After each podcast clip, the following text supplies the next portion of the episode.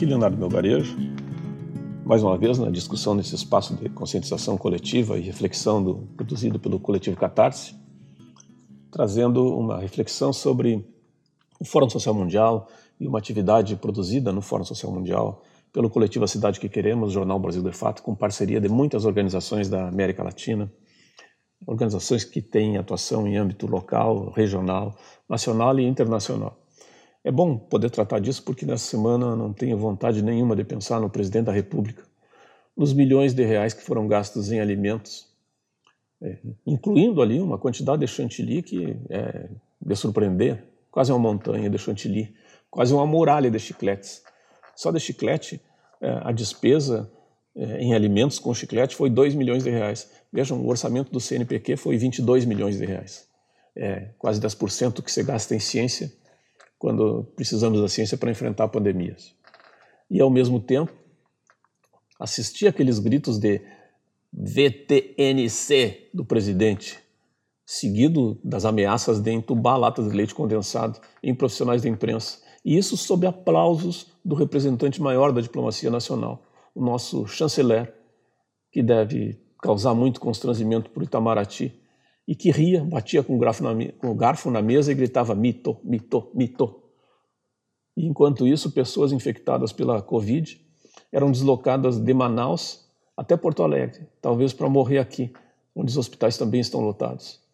Peguei nojo. Isso, isso me trouxe um, a um ditado do Alegrete. É, não me faz te pegar nojo, dizia minha avó, quando eu estava fazendo alguma coisa errada, e, indicando um limite um limite que, se ultrapassado, não teria volta. E, felizmente, carregado pela mesma lembrança da infância, eu revivi um outro sentimento que também deve ser comum a muitos gaúchos. Quando criança, eu aprendi a andar a cavalo. De empelo, como se dizia, ou só com sergão, ou mesmo com animal encilhado a rigor, para passeio. E eu descobri muito cedo que o segredo era um só. Quem viveu sabe. Não importa a força, a idade, a energia do animal. Se ele for domado, se tu firmar os joelhos, se tu segurar o calcanhar contra o cavalo e mantiver as rédeas firmes, ele se comporta, ele segue o teu comando. Se tu confiar no teu papel, se tu fizer a tua parte, o cavalo mantém a liturgia do cargo. E se tu não fizer isso, se tu abrir mão da tua responsabilidade de condutor, se tu amarelar, te acovardar, não importa o cavalo. Pode ser um pangaré, um puxador de água da cacimba. Ele toma conta das rédeas. Ele se sente sem dono. E ele vai para onde ele quer, inclusive para lugar nenhum, empaca. Pois bem, ontem, na atividade da Rede Soberania do Jornal Brasil de Fato, com o coletivo A Cidade que Queremos, eu percebi que os aprendizados da infância são para toda a vida e que, se nós permitirmos, os animais nos controlam. A atividade é essa, que se chamava o negacionismo e suas implicações e formas de enfrentamento, está disponível e eu recomendo que assistam no todo. Ela evidenciou que as distrações as expectativas enganosas, os desejos e os medos enuviam a consciência coletiva e induzem a comportamentos que nos impedem de alcançar objetivos comuns, nos impedem de proteger direitos, de construir alianças, de controlar os animais.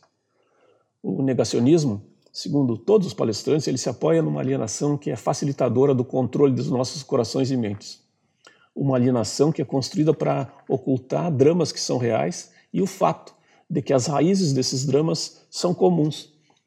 A luta de Viamão contra a máfia do lixo, a produção de textos pseudocientíficos em defesa de interesses das transnacionais, dizendo que os agrotóxicos fazem bem para a saúde, por exemplo, que o agro é pop, a ocultação de problemas decorrentes de biotecnologias que estão sendo testadas em tempo real, usando os nossos territórios, os nossos povos como cobaias as alterações nas normas legais para passar debaciada, modificações que interessam a, não a sociedade, mas sim a alguns grupos, o descumprimento de acordos internacionais, a sobrevalorização de direitos comerciais, de direitos de patente, em detrimento dos direitos humanos. Enfim, o neocolonialismo que estamos vivendo aí, o aquecimento global e todas as formas de racismo, esses ecocídios, responderiam a interesses do sistema capitalista global e se agravariam em função de ações da grande mídia corporativa, dos seus formadores de opinião e de governos títeres, fantoches, que são mantidos pela alienação, pela apatia, pela ignorância dos povos. Em todos os casos, a reflexão é que o cavalo é um só. Ele tomou o freio nos dentes e corre para o precipício. E a solução, a solução é de que os enfrentamentos uh, se assemelham aos conselhos da minha avó, que ela dizia: "Te assume, guri, faz a tua parte, não te mixa". Pois nós precisamos agir para construir laços de aproximação entre os ativismos que são irmãos, ainda que pareçam tão distantes como o lixão de Viamão e a mineração das montanhas do Equador. Nós precisamos fortalecer e estimular processos de comunicação social, mídias independentes comprometidas com elementos de uma ciência digna. Construir demandas comuns em âmbito internacional, necessárias, assim como a quebra da patente das vacinas para a Covid, como a criação de espaços de proteção ambiental, como a criminalização dos ecocidas, que desumanizam os povos, que destroem a cultura, os bens comuns, que destroem os elementos fundamentais das soberanias nacionais.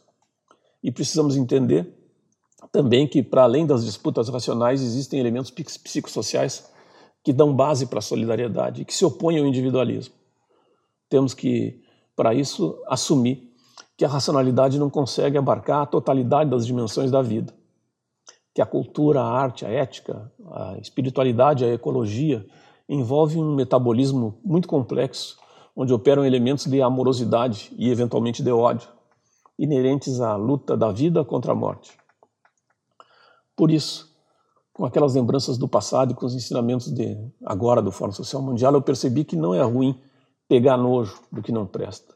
E que é ótimo e é fortalecedor perceber que nós somos muitos em vários locais com os mesmos objetivos com problemas semelhantes e que o Fórum Social Mundial é apenas um dos canais que nós dispomos para viabilizar a comunicação e o conceito e o conserto e o acordo de ações comuns. Precisamos apoiar as mídias independentes e precisamos, como canta o grupo Una América na bela música que escutaremos a seguir, assumir que de fato o povo unido jamais será vencido e que o povo iludido não é povo, é boiada ao caminho do abate.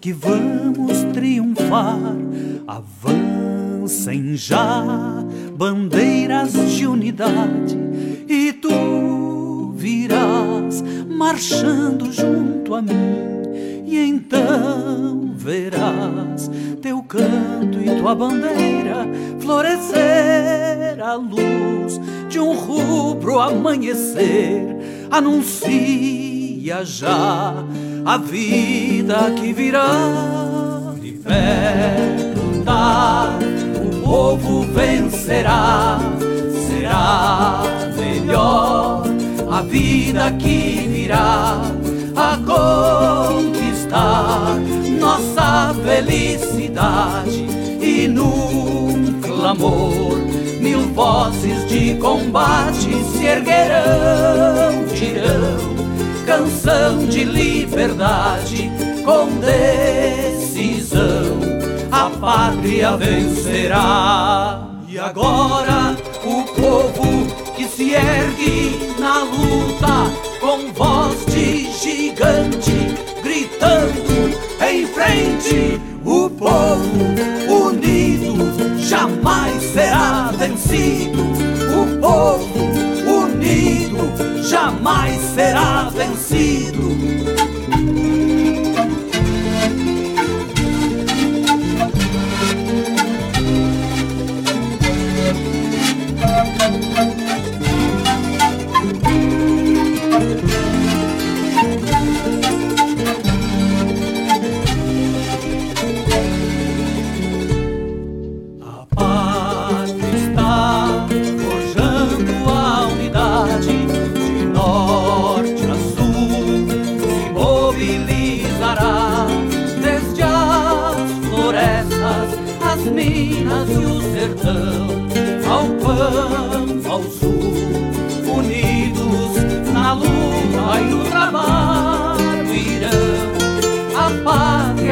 Abrirão, sua marcha vai proclamando por fim. De pé, mar, o povo vencerá, milhões agora impondo a verdade de Assunção, ardente batalhão em suas mãos carregando a justiça razão, mulher, com força e com valor, já estás aqui junto ao trabalhador. E agora o povo que se ergue na luta, com voz de gigante, gritando em frente, o povo